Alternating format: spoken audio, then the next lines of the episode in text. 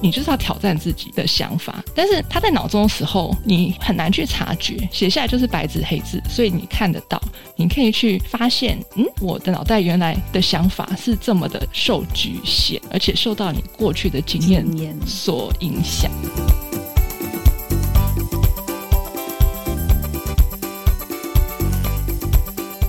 四十女人，我们懂。走过跌撞二十，逞强三十，四十加人生萃取的温度刚刚好。我们是一个为四十加好龄女子而生的专属节目。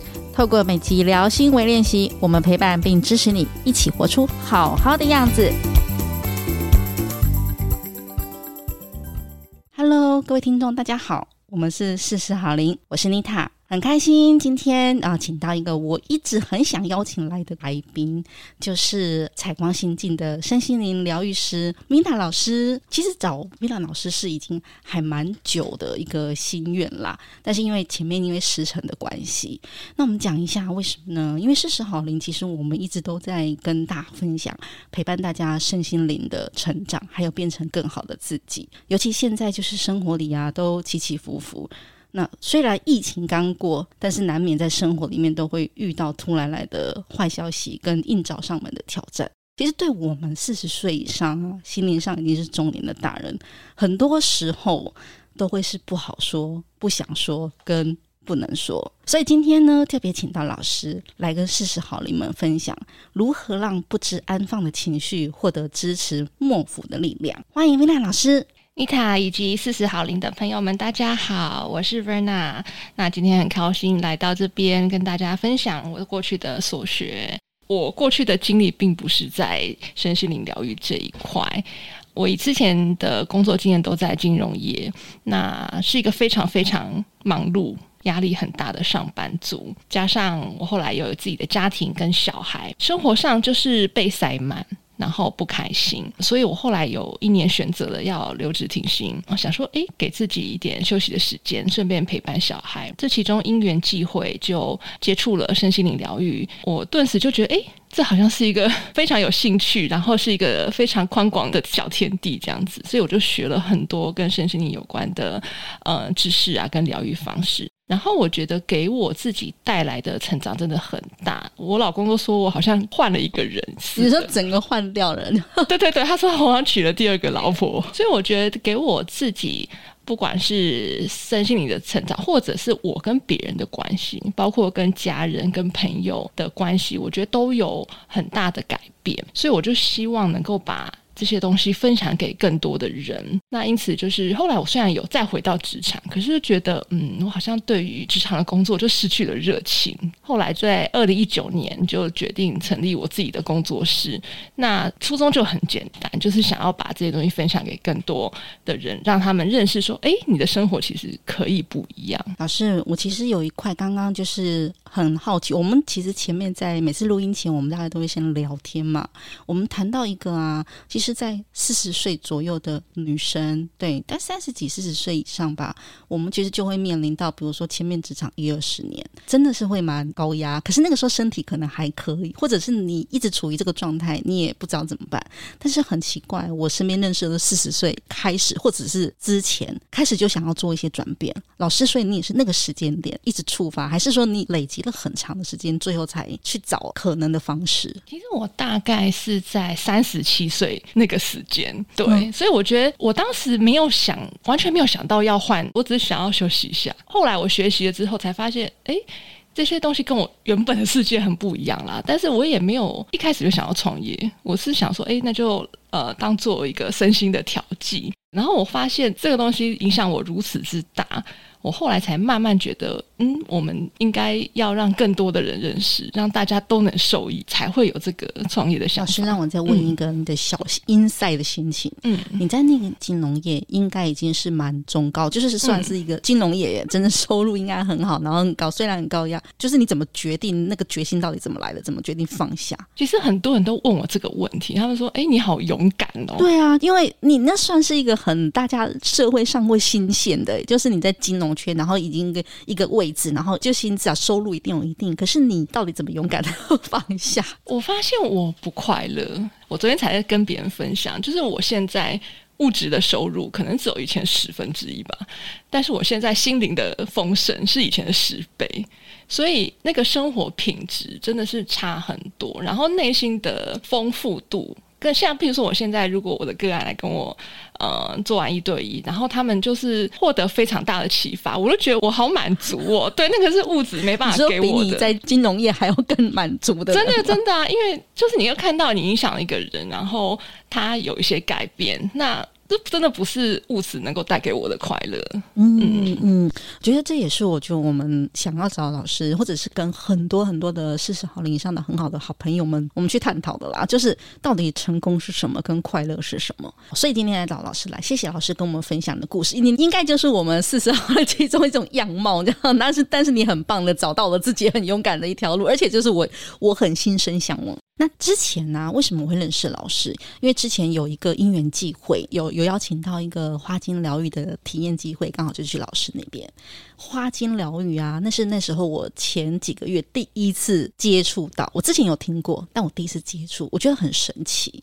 所以那天去找老师，经历过整个的体验之后，哇，他帮我调配了两瓶，一个日一个夜。那我我那时候碰到了，有跟老师分享说，因为。工作，我就是属于那种工作高压，节奏还是一样非常非常快的。对，那我碰到当然就是因为思虑很多，节奏很快。然后，嗯，因为毕竟是比较已经是主管阶级了嘛，要担负的责任。然后我还有一个是睡眠，老是睡不好，所以我跟老师有提了我的这些状况，那老师就很厉害的帮我调配了两瓶。所以今天呢，我也想要跟四十好龄的朋友们约老师来分享，说什么是花精。什么是巴哈花精疗愈，以及它适合什么样的人？好，我先介绍一下什么是巴哈花精。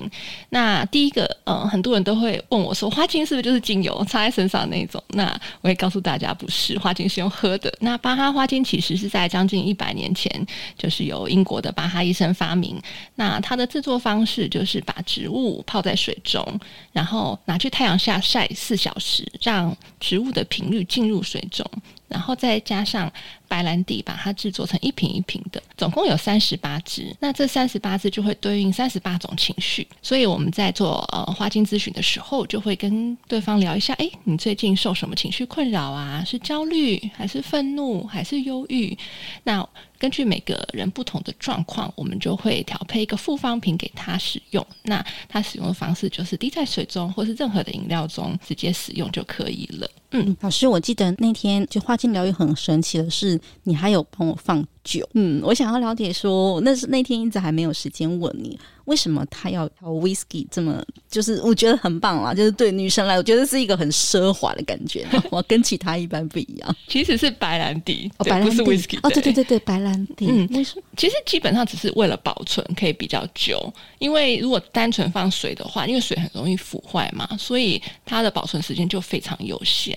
对，所以酒完全就是只是为了可以让它保存时间延长的关系。嗯嗯，老师，请问一下，花精疗愈啊，大概它有对应几种？就是比如说，因为像像你调配的，可以大概分享它大概有哪几种状况？因为我那天其实听你讲了不同种，嗯，对，可以跟我们分享大概有几种的一个可能对应的嘛？比如说我是思绪跟睡眠，那、嗯、我记得你好像还有恐惧跟不安什么的，是对，可以大概分享三四种。好，嗯、那我就分享一些。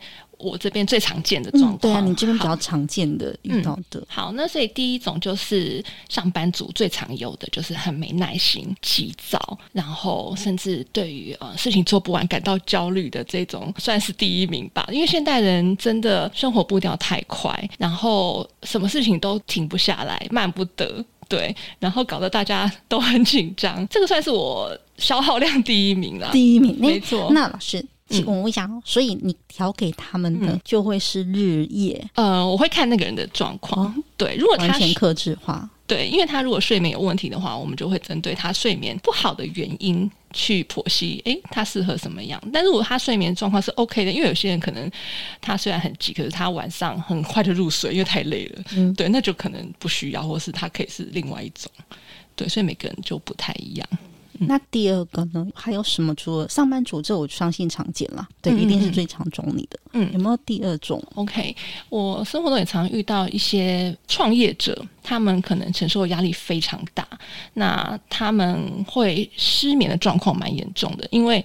他每天都在想我下一步要怎么做，然后我的公司要进行什么样的呃改进等等等等，他们没有办法入睡，就是脑袋一直有不同的思绪飘进来，都是跟工作有关，甚至睡到一半会醒来。醒来之后就没有办法再睡了，对，这个状况也很多，所以这些人他们需要的跟第一种又不太一样。第一种比较是偏慢下来、有耐心；第二种是反而是让他的脑袋可以空白，让他好好的有获得适当的休息。这种也算是第二名吧。第二名，对。老师，我记得花精疗愈啊，我觉得它有一个还蛮重要的。我在你那边其实分享到很有趣的是能量共振。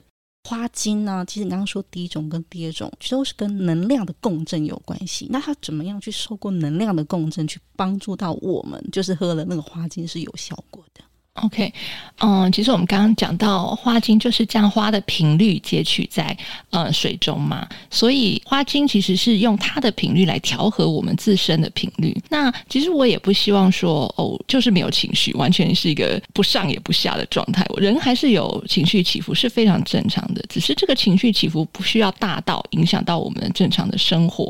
那花精其实就是帮助我们让这个情绪的起伏维持在一个诶可以接受的范围，有快乐。有悲伤，但是呢，它的对我们生活的影响是不会造成我们生活的困扰。跟听众朋友分享，我觉得这一次我体验花精啦，其实它对我来说有两个很方便的，呃，因为不是很方便啦，我觉得很适合上班族的，或很适合像我们这种很忙碌的。第一个是它是日常里面。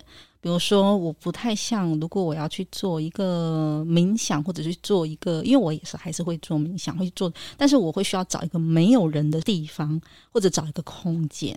但是因为花精老师跟我讲说，哦，我三四个小时，其实我就搭配水果汁什么，我就喝一瓶，它就是提升能量，而且是用自然的方式。对，那这是一个我觉得它蛮棒的，就是我就算工作里面，其实我只要这样这样做这样喝就好。那第二个是说，我很喜欢，因为我本来女生都喜欢花。对，那我觉得花精它会让我觉得很很奇妙，我不知道是不是它就是，也可能是我本来的能量就是就是会有跟大自然可能有点，我也因为有倾向，我也开始往这个方面发展，我就觉得说，嗯，在那个过程，尤其是晚上那个很明显，晚上的那一瓶，对，老师，我可以分享一下，我已经忘了我晚上那一瓶里面到底有什么花。其实我现在一时也想不起来，我可能要看我的记录，但是我猜应该是有让你思绪稳定的，然后呃，让你的情绪可以维持在一个呃平静的状态，一定是有这样的功效的。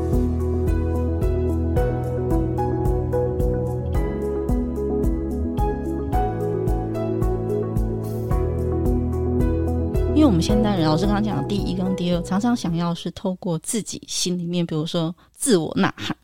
我觉得我们最常说，嗯，我现在要静下来，我现在要平静下来。那我之前讲的是放松跟呼吸，然后我就觉得，嗯，花精是第三个，我觉得哎很棒，我只要喝就好。我而且它相容于所有。那当初为什么老爸他叫我说他为什么要发展这个花精疗愈的，会去研究它？为什么他又觉得说花是可以协助的？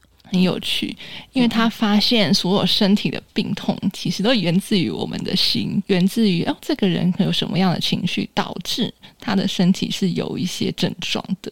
对，他有发现这个奇妙的关系，所以他才去研究这个花精。对，哎，花精好像有五六十种是吗？就是是好像一整个，那些老师给我看，他是五十五十几种啊。嗯，巴哈子有三十八种，三十八种，对对，然后三十八种再去调不同的复方。嗯，我觉得大家可以试试看，就是说，呃，刚刚老师讲的，他其实最多的个案就是两种，一个是上班族没耐性，很急。啊，静不下来，因为太多的事要处理。然后你刚刚说第二个是睡不好的创业者，对，睡不好的创业者，我觉得他们其实可以试试看不同的刚刚讲花精疗愈的方式。那老师，其实除了花精疗愈啊，老师在于其他在身心，像我们的采光心境，老师是创办人，嗯，采光心境其实我们有很多不同的一个身心疗法，以及就是呃不同，因为我觉得跟四十好龄的宗旨是一样来，在帮助其实所有人安放内心。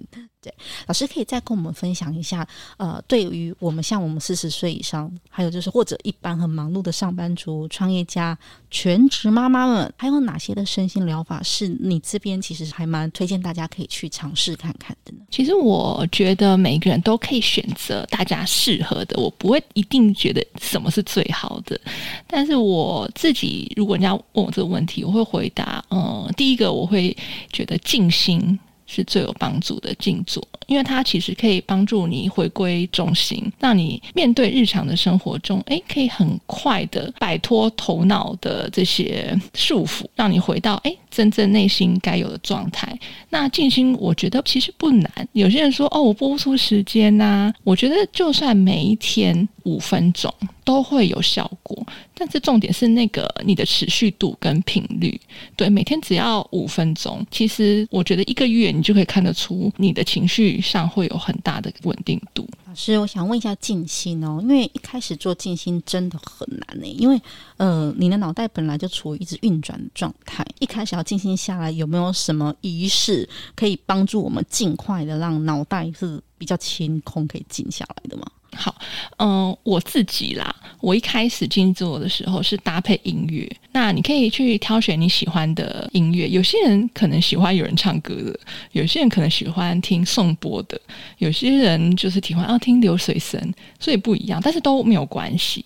你就是可以选择一个让你可以坐在那边持续听它的，然后就脑袋就放空。如果有思绪没有关系，就让它飘走。对，不用强迫说哦，我一定要入定啊，或是怎么样，就是先有这个呃时间去执行它最重要。慢慢慢慢慢，就是不要强迫自己说，我一定要什么进程，先去完成这个仪式之后，你就会慢慢发现，哎，我的状态每一次进去都不太一样。老师，我的经验呢、啊，分享一下，你的经验是，当你开始练习静心之后，大概多久的时间会很快？比如说一开始可能这五分钟，我大概都静不下来。因为我没有练习过，对，那大概需要练习或持续多久？你会开始感觉自己比较快的进入到一个平静的状态？嗯，其实我觉得以我的话，如果我印印象没错，应该是一个月就可以了。哦、对，但是我觉得我现在偶尔也是会因为呃日常生活的状况，那个品质有一点不一样。但是我自己是觉得，先不用去苛责自己啊。就是如果你比如说刚骂完小孩，哎、欸，那个真的很难很气耶。对，或是说，哎、欸，刚刚我们就是很急的、很赶的完成一件事，然后马上要进入哦，我现在来静坐一下。当然一定会，我的情绪还没过，我没有办法静下来，我还在那个当下。没有关系，你就觉察它，你就观察它，你就观察你自己的情绪是什么。不用说哦，不行不行，我一定要逼自己那个完全到一个什么都不想的状态。我之前呢、曾经讲，我想逼自己静心，就更生气，然后自己脑袋这么多声音，更生气，然后完全静不下来，所以我才问老师，因为我觉得好多还蛮多朋友都跟我讲过一样的事，所以我才问说，静心大概至少要练习多久？所以你这边觉得大概诶一个月，然后每天其实只要播五分钟。对，就看你的时间安排。我觉得那个持续度跟频率比时间的长度要重要。当然，越来越越越越长会有更好的效果，但是我觉得一般人一开始先让你有这个习惯比较重要哦，先培养习惯，嗯，持之以恒比你一开始要求或者定一个 KPI 重要，这跟职场完全违和，欸，真的，对。那第二个呢？除了静坐之外，第二个你推荐日常里面我们四十好龄可以用？嗯，我自己是很喜欢阅读。然后也很喜欢书写，所以我觉得这两个是我自己喜欢的方式啦。因为你阅读进去的东西，其实也是一种频率。那你阅读的内容，它会影响到你的脑波。其实，对你睡前读什么，跟你晚上潜意识怎么运作，其实蛮重要的。或许你一开始觉得，哦，嗯。我就读啦，读了又不能改变我人生。但是我发现，久而久之，其实你的潜意识的想法都会被你所读进去的东西所改变。老师可以分享一下你最近读哪两本书吗？你们最近或者印象深刻有哪一两本书推荐一下？虽然讲身心灵，但是我觉得老师的全方位人生真的是没有没有。我最近刚才推荐我一个好朋友，呃，叫做《一念之转》哦。一念之转，对，它其实是一本教人家怎么转念的书。嗯、那这本书其实已经很久了，不是什么新的书，那只是也是别人推荐我去看。嗯，我觉得里面在教一个很简单的方式，就是怎么去改变我们的想法。我们的信念，然后其实就可以翻转你的人生。所以你觉得人生的是可以翻转？绝对可以，因为你已经，因为你就是哎，事实好，你的朋友们，你看我们现在都找了很多在翻转自己人生的一个好老师来。Vina 老师也是一位，对，好老师。阅读刚刚是说一个，那书写呢？你是写写毛笔字吗？哦，不是，呃，应该是说书写其实就是把你脑袋中的想法写下来。写下来的好处是。你可以看到你的信念被什么东西卡住了，你为什么会相信他？那呃，其实我有一个朋友昨天才跟我分享说，诶，你教我的书写，我觉得很有帮助。诶，就是他的实行方式是，他每次跟他另一半有冲突的时候，他就去坐下来，然后把他这个事件，嗯，发生什么事写下来，写下来之后，然后因为我教他说，写下来完你要几个问题要问刚刚。发生的事，你问你自己，这是真的吗？然后第二个是你确定这是真的吗？然后譬如说，我们都会觉得，哦，我的另一半每一次都怎样怎样怎样，这是真的吗？是每一次吗？他真的就是你写的这样吗？其实你就是要挑战自己的想法，但是他在脑中的时候，你很难去察觉，写下来就是白纸黑字，所以你看得到，你可以去发现，嗯，我的脑袋原来的想法是这么的受局限，而且受到你过去的经验所影响。当然，这个是需要一些练习啦，但是我觉得这个是一个很好帮助自己去醒思、去觉察的方式。我觉得很实用哎、欸，就是刚刚老师讲静坐的练习、书写跟阅读，我觉得都很实用。老师，那还有什么第三种？OK，第三个其实很简单，就是去大自然。所以花精是把大自然带来给自己，然后我你刚刚讲的是我们要走出去大自然，是的。对，那不管是你喜欢去爬山，或是你喜欢去海边，像我是很喜欢去海边踩水。那我觉得跟大自然调频有很多不同的感觉。第一个是你就会发现这个世界很辽阔。对，你只是一个小小的人，存在在整个地球或宇宙之中。第二个是，其实你在跟大自然相处的时候，你会被它的频率所包住，对，是一种包容的感觉。甚至我们讲更简单一点，如果你光着脚去踩踏泥土啊，或是跟一些树有比较亲近的拥抱，其实都会让你自己背负的一些负面情绪啊，让它帮你带走。帮你消化，所以大自然真的是一个很好的疗愈师。哎，老师，我刚刚你在形容的时候，我想到一个，哎，就是。净化，我们每天都要洗澡。可是我你刚刚讲的，好像都是，如果我的解释应该是帮心灵洗澡，对不对？就是帮心里面一直不断的，不管是静坐也好，还是说阅读啊、书写，其实你做一个像在大自然里面，对，就是我真的用很直白，就是洗澡，然后去净化它，然后让它的能量或者让我们本来的能量产生而出。